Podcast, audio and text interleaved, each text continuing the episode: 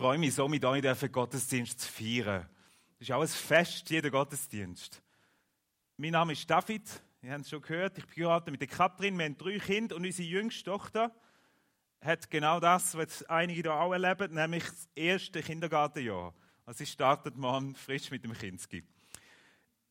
Für mich ist es schön zum da sein, unter anderem aus zwei Gründen. Oder wir haben wie zwei Verbindungen eigentlich da auf Kloten. Einerseits, der erste ist, wir wohnen in Dietliken, sozusagen en am Hartwald. Ich glaube irgendwie so. He? Ich bin sehr schlecht die Himmelsrichtige. Aber so. Und das heisst, äh, ist das Naherholungsgebiet für uns Dietliken, dass ich immer wieder mal da durchjogge, mit dem Velo durchkomme und immer an die Gemeinde denke. Ich denke an die FG da zu Kloten. Und es ist cool, jetzt dürfen mal da zu sein, um mit euch Gottesdienst zu erleben. Und das Zweite ist, ich bin Prediger in der FG Zürich, Drittligasse. Wir sind äh, im Herz von Zürich mit drin. Wenn ihr vom Bahnhof Stadtlaufen zum Grossmünster laufen, kommen wir bei uns vorbei. So richtig mit drin. Mit null Parkplätzen, wie es eben so als Stadtgemeinde ist. Mit Herausforderungen und Chancen. Und was speziell ist, eure Gemeinde hat gemäß Geschichten, ich habe da recherchiert und mit jemandem geredet, was mir bestätigt hat, wir haben eine Verbindung.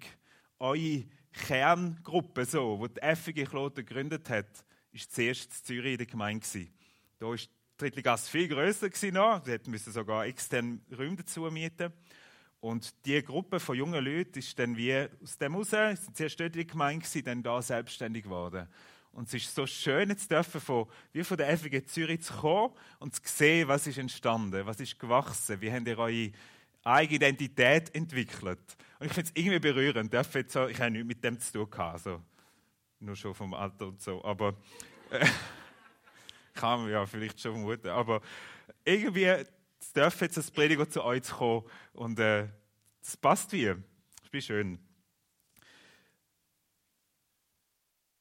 Was uns begleitet, jetzt in dieser Predigt, eigentlich der ganze Gottesdienst, schon seit Anfang, super eingeleitet, Martin, ist das Fest. Das Grund zum Feiern. Und ich lade euch ein, einzutauchen in so ein Fest. In ein Hochzeitsfest, 2000 Jahre her, so ganz grob. Ein Hochzeitsfest, wo Jesus selber dabei war. Es wird uns erzählt vom Johannes, ein Jünger von ihm, das ist jemand, der mit ihm unterwegs war, all das miterlebt hat. Und er erzählt von dem Fest, und wir lesen den Predigtext aus Johannes 2, Vers 1 bis 11. Da steht Johannes 2, Vers 1 bis 11. Zwei Tage später fand in Kana, einer Ortschaft in Galiläa, eine Hochzeit statt. Die Mutter Jesu nahm daran teil. Und Jesus selbst und seine Jünger waren ebenfalls unter den Gästen. Während des Festes ging der Wein aus. Da sagte die Mutter Jesu zu ihrem Sohn, Sie haben keinen Wein mehr. Jesus erwiderte, Ist es deine Sache, liebe Frau, mir zu sagen, was ich zu tun habe? Meine Zeit ist noch nicht gekommen. Da wandte sich seine Mutter zu den Dienern und sagte, tut, was immer er euch befiehlt. In der Nähe standen sechs steinerne Wasserkrüge, wie sie die Juden für die vorgeschriebenen Waschungen benutzten. Die Krüge fassten jeder zwischen 80 und 120 Liter. Jesus befahl den Dienern, füllt die Krüge mit Wasser. Sie füllten sie bis zum Rand. Dann sagte er zu ihnen, tut etwas davon in ein Gefäß und bringt es dem, der für das Festessen verantwortlich ist. Sie brachten dem Mann ein wenig von dem Wasser, und er kostete davon, und es war zu Wein geworden. Er konnte sich nicht erklären, woher dieser Wein kam, nur die Diener, die das Wasser gebracht hatten, wussten es. Er rief den Bräutigam und sagte zu ihm, jeder andere bietet seinen Gästen zuerst den besseren Wein an, und wenn sie dann reichlich getrunken haben, den weniger guten. Du aber hast den besseren Wein bis zum Schluss zurückbehalten. Durch das, was Jesus in Kana in Galiläa tat, bewies er zum ersten Mal seine Macht. Er offenbarte mit diesem Wunder seine Herrlichkeit und seine Jünger glaubten an ihn. Wir dürfen erwarten, dass Gott selber zu uns reden wird, durch den Text. Ich möchte beten, bevor wir so miteinander eintauchen. Ich danke dir, Vater im Himmel. Bist du ein Gott, der ganz nah ist, der uns kennt wer wir auch sind, was wir auch denken über dich. Ich jetzt weiß, was in unserem Innersten äh, vorgeht. Ich danke dir, bist du ein Gott, der redet. bitte ich, lass uns weiter erleben, wie schon in dem Gottesdienst, auch jetzt weiter der Predigt, dass du selber redest. Dass du das unser Herz schenkst, was wir brauchen. Was vielleicht noch gar nicht ahnen, aber was aus deiner Sicht nötig haben. Danke dir, dürfen mit dem Reden von dir rechnen. Amen. Wie muss denn ein Fest aussehen, wo dir so richtig gefällt? Wie wäre es Fest, du sagst, so entspricht es mir voll.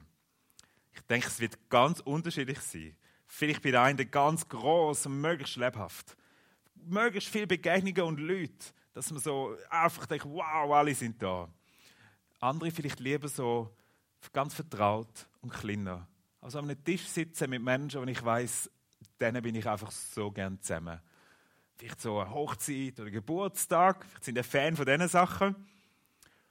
Oder auch einfach so das Gewöhnliche, vielleicht, ja gut, es wird langsam schon wieder ein bisschen kälter, aber zum Sommer zusammensitzen, der Grill ist an, man hat es einfach gut, man hat ein gutes Essen miteinander. Was ist ein gutes Fest? Ich habe mal so vier Punkte rausgenommen, die ich denke, die mit ein gutes Fest ausmachen. Unabhängig von Deko und ähm, Essen und so. Da bin ich nicht Experte. Aber diese vier Punkte, denke ich, sind ganz wichtig für uns Menschen. Erstens, ich kann echt sein. Ich muss mich nicht verstellen. Es sind sicher auch schon Feste gewesen, wo man so denkt, ich muss eine Rolle spielen. Das ist sehr anstrengend. Wenn man einfach sich selber darf sein, ganz echt. Und dann zweitens erlebt, und ich bin angenommen, ich bin willkommen. Ich darf da sein. Gerade wenn ich mich selber bin. Es gibt niemanden, der denkt, ah, und der und sowieso. Drittens, und der Gastgeber, die Gastgeberin, die schätze ich von Herzen. Wenn man das nicht macht, ist das Fest immer ein bisschen komisch, oder? Dann, aber wenn man denkt, oh, ich bin so gern eingeladen von dieser Person.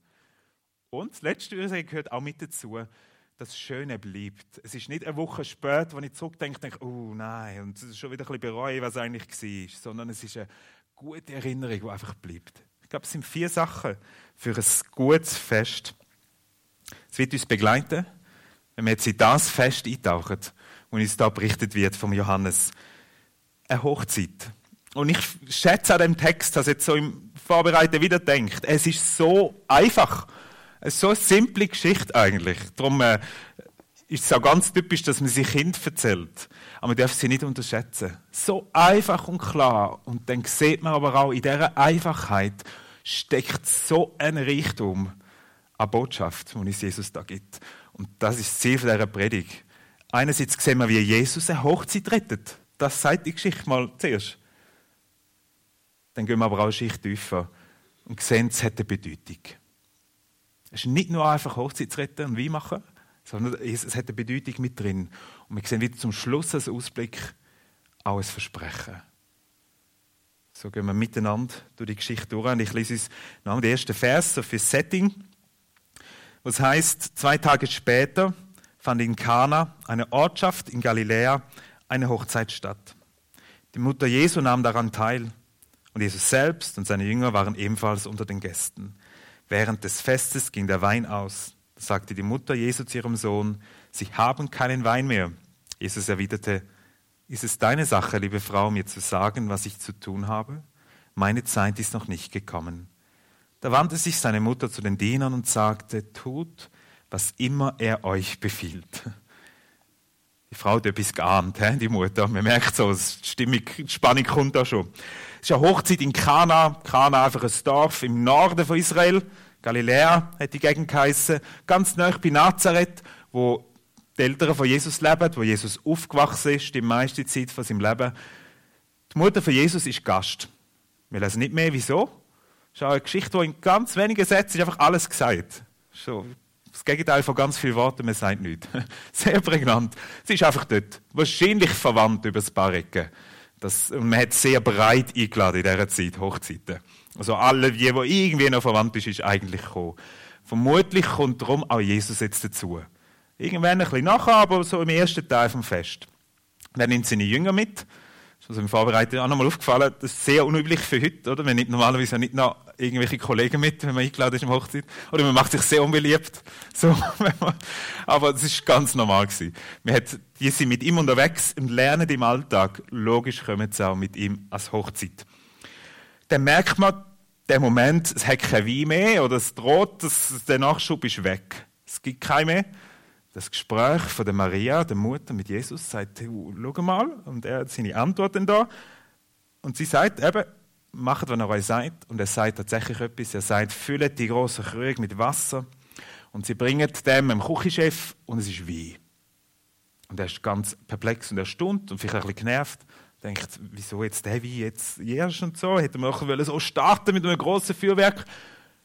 Und die Geschichte ist fertig. Das war eigentlich so simpel und klar. Und jetzt möchten wir noch vier Punkte anschauen, die uns helfen, zu verstehen, was eigentlich wirklich passiert ist in dem Kana. Was passiert ist in dieser Hochzeit. Weil es eben auch eine andere Kultur ist als für uns. Zuerst kurz das Gespräch von Maria und Jesus. Das wirkt je nach Übersetzung und auch da so ein bisschen äh, relativ äh, kurz abbunden. Nicht so herzlich. Es heißt so, rein im Griechisch heißt, Frau, was habe ich mit dir zu schaffen? Das tönt viel gröber, als es von der Wort gemeint ist. Es ist eigentlich eine, eine liebevolle Anrede. Einfach das noch zu sagen. Das ist nicht eine, aber es ist abgrenzend. Jesus sagt wie, das ist nicht deine Verantwortung, Maria. Das ist meine Sache. Ich lasse mich von dir nicht drängen, ich lasse mich nicht manipulieren. Interessant ist, Maria akzeptiert es. Also, wir wissen nicht mehr über die Beziehung, wir können nicht mehr lesen, aber es zeugt von einer Reife. Oder? Ich habe meine Verantwortung in einem Gespräch und der andere hat seine. Heute wäre es ja ganz typisch mit der Versuchung, immer zu sagen, was, wieso reagierst du so unfreundlich, hast du doch gut gemeint und wieso tust du überhaupt? Sie lässt es einfach stehen und sagt, gut, aber sie hat so eine Ahnung und sagt mal, du bist Mutter, sagt der Diener schon mal, Phase dann kommt, macht es dann einfach. So, sie hat gleich noch so ein bisschen Verantwortung trägt sie gleich auch mit. Das Zweite, Hochzeiten in dieser Zeit sind nochmal viel bedeutender, als sie in unserer Kultur sind. Hochzeiten sind ein gesellschaftliches Ereignis. Es ist ein, ein absolut entscheidendes Ziel gewesen, die eigenen Kinder zu verheiraten. Auf da ist alles rausgelaufen, auch so von Altersvorsorge und was denn so damit dazugehört, ist auch eine Not aus dem heraus dann auch, wenn es eben auch nicht klappt. Aber es ist ein Riesenwert gewesen, dass man heiratet. Eigentlich sind die Leute ab dann so Teil der Gesellschaft gewesen. Es ist ein gewisser Druck. Vielleicht leiden die Leute gerade ein bisschen mit und sagen, ja genau, mich fragt man immer, oh, und, hast du jetzt einen Freund, hast du jetzt eine Freundin? Oder schau, das wäre noch jemand. Der Druck ist hier noch viel grösser gewesen. Ich würde sagen, zu gross. Also das christliche Verständnis von Ehe ist viel weiter. Also Gott hat einen Plan für, für alle uns. Aber hier ein riesen wichtiger Wert. Und wenn man dann eine Hochzeit hatte, wenn es geklappt hat, dann ist es ein riesiges Ereignis gewesen. Es ist sieben Tage gegangen, meistens. Und man hat sieben Tage durchgefeiert, aber nicht immer die gleichen Leute. Also die sind gekommen und gegangen. Wer geblieben ist, ist natürlich das Brutpaar. Die Eltern, ja. Manchmal das Brutpaar schon früher noch abhauen, aber da geht einfach nicht. Also die sind geblieben. Die Eltern und die Freunde vom Bräutigam. Weil die Freunde vom Bräutigam, die haben die Hochzeit organisiert. Also, es hilft uns dann da noch ein bisschen dahinter was da passiert. Der Küchenchef, das ist ein Freund vom Bräutigam. Also, es ist nicht einfach irgendein, den man angestellt hat. Alle, die da verantwortlich sind, sind gehören näher zur Familie von, von dem Brutpaar dazu. Und dann ahnen wir drittens, was da passiert. Das ist nicht einfach peinlich. Das ist nichts, wo man dann darüber lacht und sagt, oh, weißt du noch, da der Wein ausgegangen ist, dafür haben wir dann Cola getrunken. Sondern äh, ein gesellschaftliches Desaster da ist, äh, in dieser Ehekultur ist es eine Schande, was da passiert. Dieses Brutpaar verletzt er von allen Gästen vom ganzen Dorf. Du, da werden die Eltern mit ihr gezogen und die Freunde vom Bräutigam stehen genauso da, äh, völlig beschämt. Sie sind wie schuld, dass es passiert.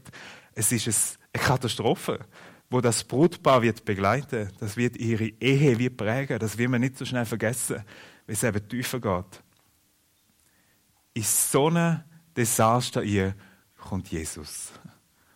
Also es ist nicht einfach so schnell, schnell mal passiert. Einfach so ein schöner Tag, so ein schöner Moment, wir können heiraten, wird gerade da, wir sind genau in dieser Szene, wird einfach zu einem furchtbaren Moment, wo man dann nie mehr sich möchte eigentlich daran erinnern.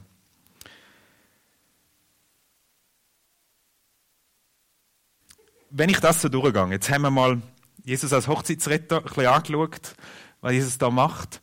Wenn man es da vertiefen, es zeigt mir erstens mal einfach da, wie, wie Jesus beschrieben wird, wie Jesus näher war bei den Menschen. Er war auch ganz Mensch. Er war mit Menschen unterwegs. Es war völlig normal, dass er auch an das Hochzeit geht. Man könnte ja manchmal so gewisse Jesusbilder wären so, dass das wie gar nicht passt. Jesus hat ja anders zu tun. Was soll der jetzt da tagelang an einer Hochzeit feiern? Aber Jesus ist mit unter den Menschen gewesen, hat mit ihnen gelebt und hat Menschen geliebt. Wir sehen immer wieder, wie Jesus Gemeinschaft mit Menschen gesucht hat, mit ganz unterschiedlichen Menschen, quer durch alle Schichten durch. Da sehen wir die Liebe Gottes zu Menschen. Darum ist Jesus auch so mit Menschen unterwegs. Und ich glaube, das ist etwas, wo, wenn wir Jesus glauben, er an uns ruft. Dort sein, wo die Menschen auch sind. Nicht jeder muss überall sein. Ähm, das muss zu einem passen. Aber es ist gut, wenn Menschen, auch Christen an Ort sind, wo die Menschen sind, wo Gott liebt wenn es gestern mir von meiner Gemeinde erzählt, du, ich muss jetzt gehen, wir haben ein Quartierfest bei uns. Und ich habe gerade gedacht, oh ja, genau, super sind ihr dabei, super sind ihr Teil von dem Quartierfest. Und ich nicht, ja, wer weiß und so, sondern hey, da sollen Christen auch sein. Oder in einem Verein sein. Oder, und das hat uns ein geprägt als Gemeinde, wir haben Street Parade gehabt. Vor Woche, glaube ich, ja. Und wir sind mit drin, das heisst, wir haben so alle Auswirkungen der Street Parade auch gehabt. So am Sonntagmorgen so gewisse Düfte dort statt. ja. Aber das stört mich gar nicht in dem Sinne. Das ist ein Platz, wir sind dort gemeint vor Ort. Als Story Parade heisst auch, dass direkt, wenn ich dann so im Büro am Arbeiten bin, ähm, unüberhörbar und einfach Menschen, Menschen, Menschen. Christen müssen nicht alle Street Parade. Kein Fall. Aber ich glaube, es ist gut, hat es auch Christen dort. Weil da sind so viele Menschen zusammen. Und ich habe gedacht, wenn ich Prediger zu Zürich bin, dann gehört es jetzt einfach dazu, habe mich gerüstet in meinen Rucksack und bin quer bis zum Love Mobile marschiert. Ein bisschen aufgefallen, glaube ich, ich bin nicht so ausgerüstet wie der Rest. Aber, aber es war äh, bewegend gewesen. Jetzt merke ich, ja, das sind so viele Menschen. Und am Schluss sind es einfach Menschen mit Sehnsucht nach Freiheit, mit Sehnsucht nach dem ganzen Druck, den sie sich immer haben loslassen. Aber äh, man merkt auch schon, man hat auch viele leere Augen gesehen. Menschen, die schon, so am Abend da gewesen, wo schon, schon alles vorbei war.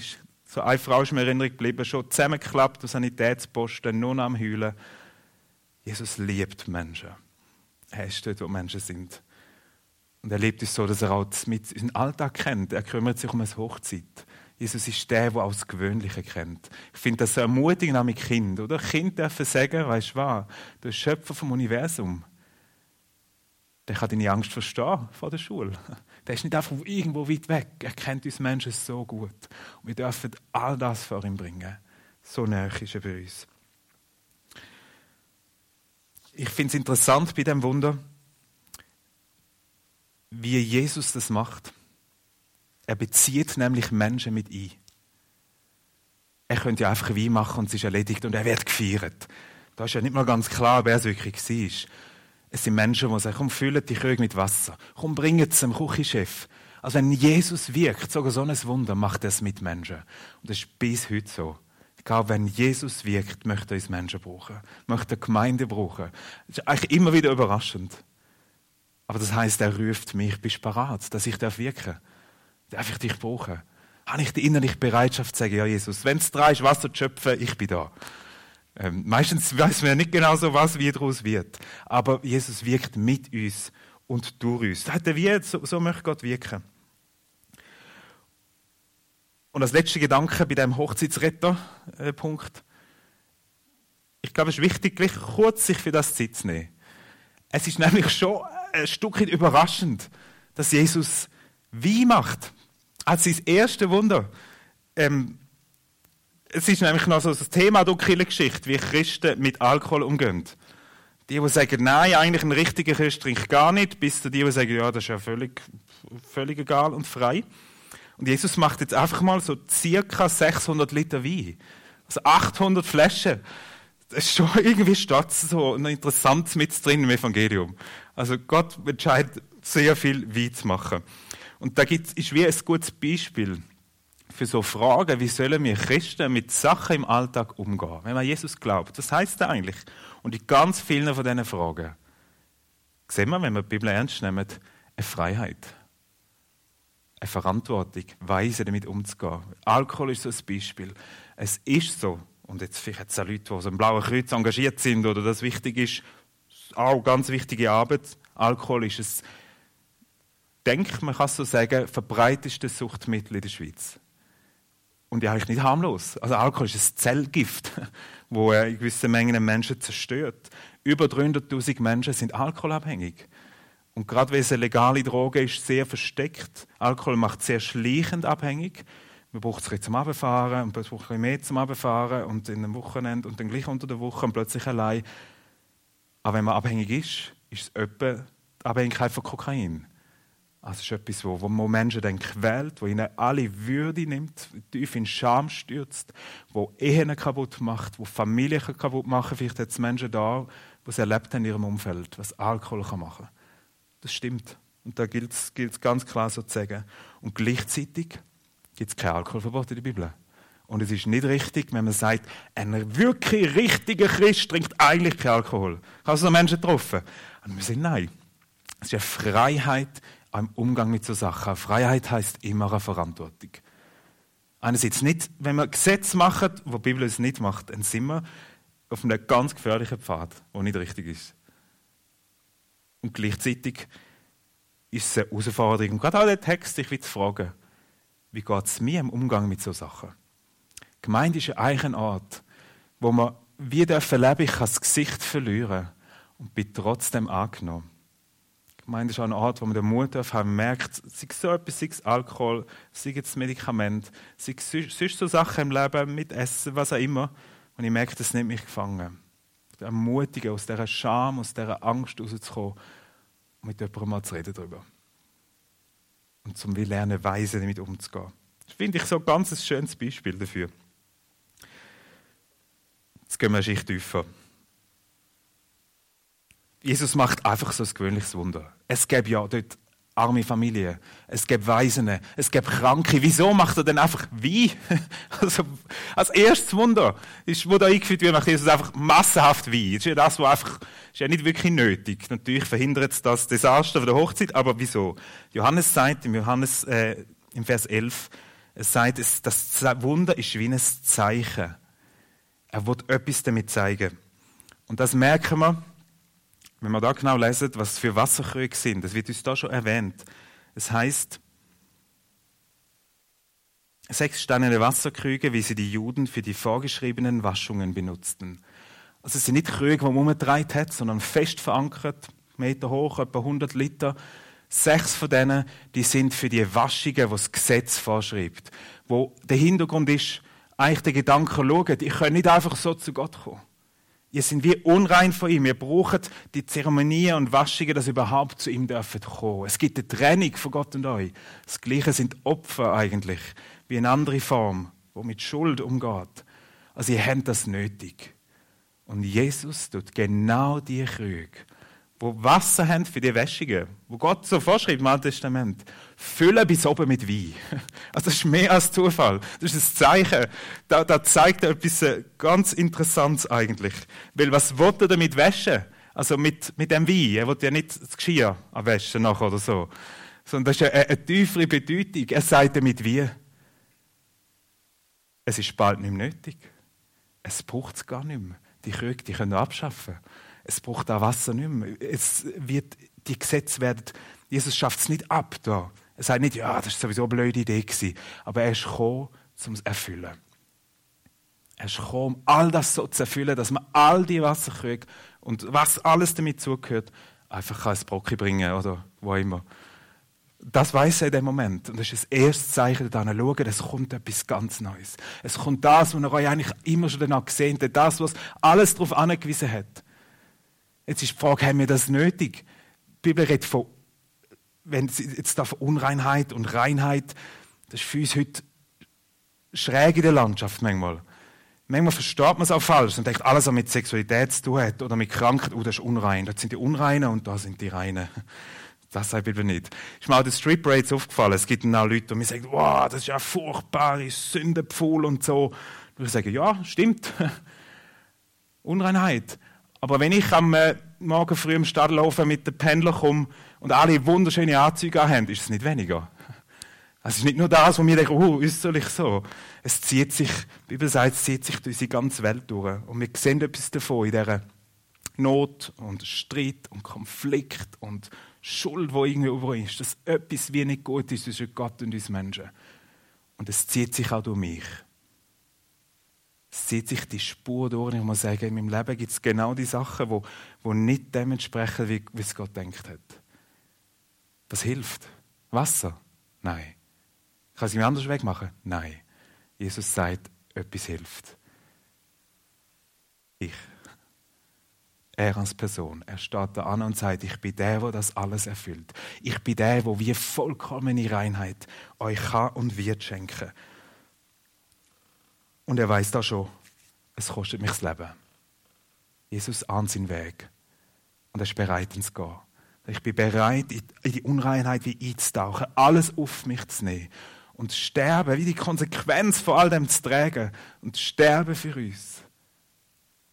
Und siegen. Und er ist schon verstanden und lebt und ruft mich, lad mich ein. Ich will dir vergehen.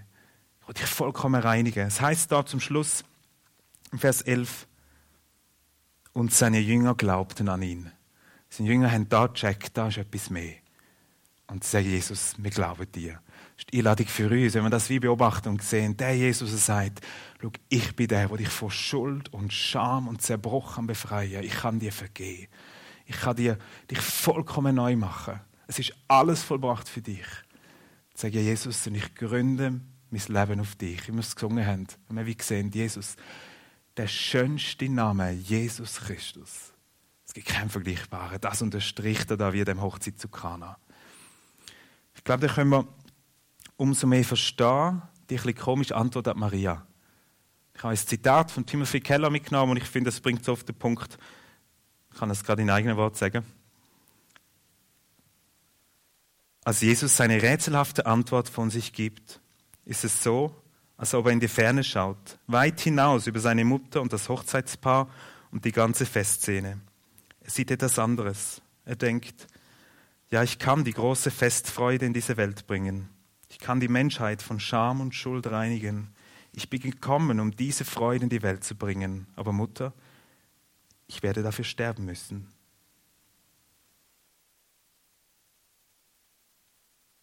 Wenn wir zum Schluss die letzte Schicht zusammen noch anschauen, dann sehen wir, Jesus macht sich da selber zum Gastgeber. Er sagt eigentlich, ich bin wie der Küchenchef und Gastgeber für euch. Die Bibel redet von einem Fest, das auf uns wird warten äh, Es nutzt das Bild von einem Fest, das sagt, wenn wir Jesus dürfen sehen, wie er ist, wenn wir mit ihm leben können, dann ist es wie ein Fest. Und das liegt vor uns. Alle, die an Jesus glauben. Ja, wie, wie ist so ein Fest? Wie viele Punkte haben wir am Anfang gesehen, was ein gutes Fest könnte mit ausmachen Das Fest, das auf uns wartet. Ich weiß, ich darf Gemeinschaft mit Gott haben darf ich wissen, ich darf vollkommen echt sein. Nichts verbergen. Ich kann gar nicht. Und zweitens, ich bin vollkommen angenommen und geliebt. Mir ist vergeben. Ich schätze meinen Gastgeber über alles. Er ist mein Schöpfer, er ist mein Erlöser. Und ich kann sagen, Jesus, ich unvergleichlich. Du bist mein Leben. Und ich darf da feiern mit dir. Und es ist etwas, wo, wo einfach bleibt wo wir dürfen feststellen, wo wir dürfen uns darauf freuen, was, was auch kommt, wo nie wird in dem Sinn vorbei sein. Interessant beschreibt die Bibel so ein Fest am Schluss von Offenbarung 19, ganz am Schluss der Bibel, als ein Hochzeitsfest. Das heißt, es wartet wie ein Hochzeitsfest auf uns. Und das Bild ist wie Jesus ist da als Bräutigam und wer ist Brut? Und Brut ist die Gemeinde. Alle, die ihn glauben. Wie sieht ein Bräutigam seine Brut? Oder die, er sehnt sich nach ihr. Er hat sie gern. Sie ist wunderbar in seinen Augen. So sieht uns Gott. Das ist ein gewaltiges Bild eigentlich. Vielleicht müssen wir das Fest eher so darstellen, dass es ein bisschen Platz hat. Es ist nur ein Bild, wo Menschen aus allen Kulturen und allen Schichten und, äh, und unterschiedliche Alter zusammen sind. Und einfach wissen, Jesus, Du bist unser Gastgeber, du bist unser Retter, du bist unser Erlöser. Und das Fest wartet wie auf uns. Und wir können wie auf den Punkt gebracht sagen, mit seiner Hochzeit, mit die Fröhlichkeit und Jubel, hat Jesus sein Sterben im Blick. Ein Vorgeschmack von seinem Leiden. Damit wir im Leiden von dieser Welt, der Not von dieser Welt, vielleicht erleben die einigen ganz stark, einen Vorgeschmack von dieser echten, vollkommenen Freude dürfen haben, die auf uns wartet. Die Freude ist das Fest mit Jesus, wo ich wie weiss, Johannes ZC heißt, das Leben in voller Genüge wir dürfen haben. Und ich glaube, wenn es jetzt so entfaltet, die einfache Geschichte eigentlich, das prägt unseren Alltag. Wir sind auf dem Weg zu einer Hochzeit.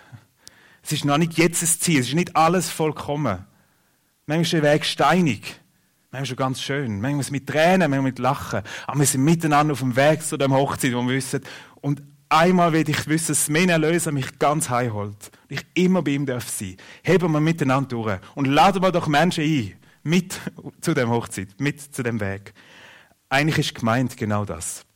Zusammenkommen und feiern als Vorgeschmack wie von dem himmlischen Fest, das auf uns wartet. Manchmal ist der Vorgeschmack ein so und ein so, wird nicht immer vollkommen sein, aber wir sind zusammen und jubeln eigentlich, was für ein Gott. Wir dürfen ganz zu uns stehen. Er vergibt uns. Wir sind vollkommen angenommen. Wir schätzen ihn untereinander. Und es ist etwas, was einfach gut tut. Ich lade auch jeden Sonntag zu dieser Haltung. Das muss ich auch immer selber trainieren. Einen Tag, ich kann mich einfach freuen. Ich darf den Vorgeschmack vom Himmel erleben mit anderen. Und zum Schluss gibt es etwas, was es auf den Punkt bringt. Und das machen wir jetzt zusammen. Das Abendmahl. Im Abendmahl kommt das eigentlich so richtig zusammen. Das Abendmahl ist auch ein Gedenkfeier, ist ein wichtiger Teil, aber es ist auch ein Jubelfeier. Es ist so ein Vorgeschmack von dem Fest, um uns zu ermutigen, um uns zu helfen, um uns zu stärken, vielleicht gerade in Herausforderungen, in Not, in Tränen drin. Wenn ich das ist, weiß ich, Herr, ich darf zu meiner Schuld stehen. Und ich muss auch, ich habe nichts in der Hand. Und ich sehe, ich bin völlig angenommen für dich, ich bin erlöst. Und Herr, ich liebe dich, mein Leben gehört dir. Und das feiern wir wie miteinander. So schön dürfen wir das jetzt auch als Vertiefung zusammen machen. Ich möchte beten. Ich danke dir, Jesus, für die so simple Geschichte, wie du es Hochzeit rettest, wo wir sehen, wie du Menschen gern hast. Ich danke dir für die tiefe Bedeutung, wie du anstehst und sagst, schau, die Trennung zwischen Gott und Mensch, ich heb sie auf. Ich schenke euch vollkommene Vergebung, vollkommene Reinheit. Ich mache euch zu meinem Kind. Und du weißt, es kostet dein Leben. Ich danke dir, bist du den Weg gegangen. Bitte ich öffne die Augen wie für dich, wie schön dein Name ist, wie gewaltig die Verheißung ist, die du uns eigentlich gibst, dass du uns einladest. Gemeinschaft mit dir jetzt und einmal vollkommen. Amen. Und das zusammen so feiern jetzt miteinander, das Fest. Für jeden, äh, das der Martin durchleiten.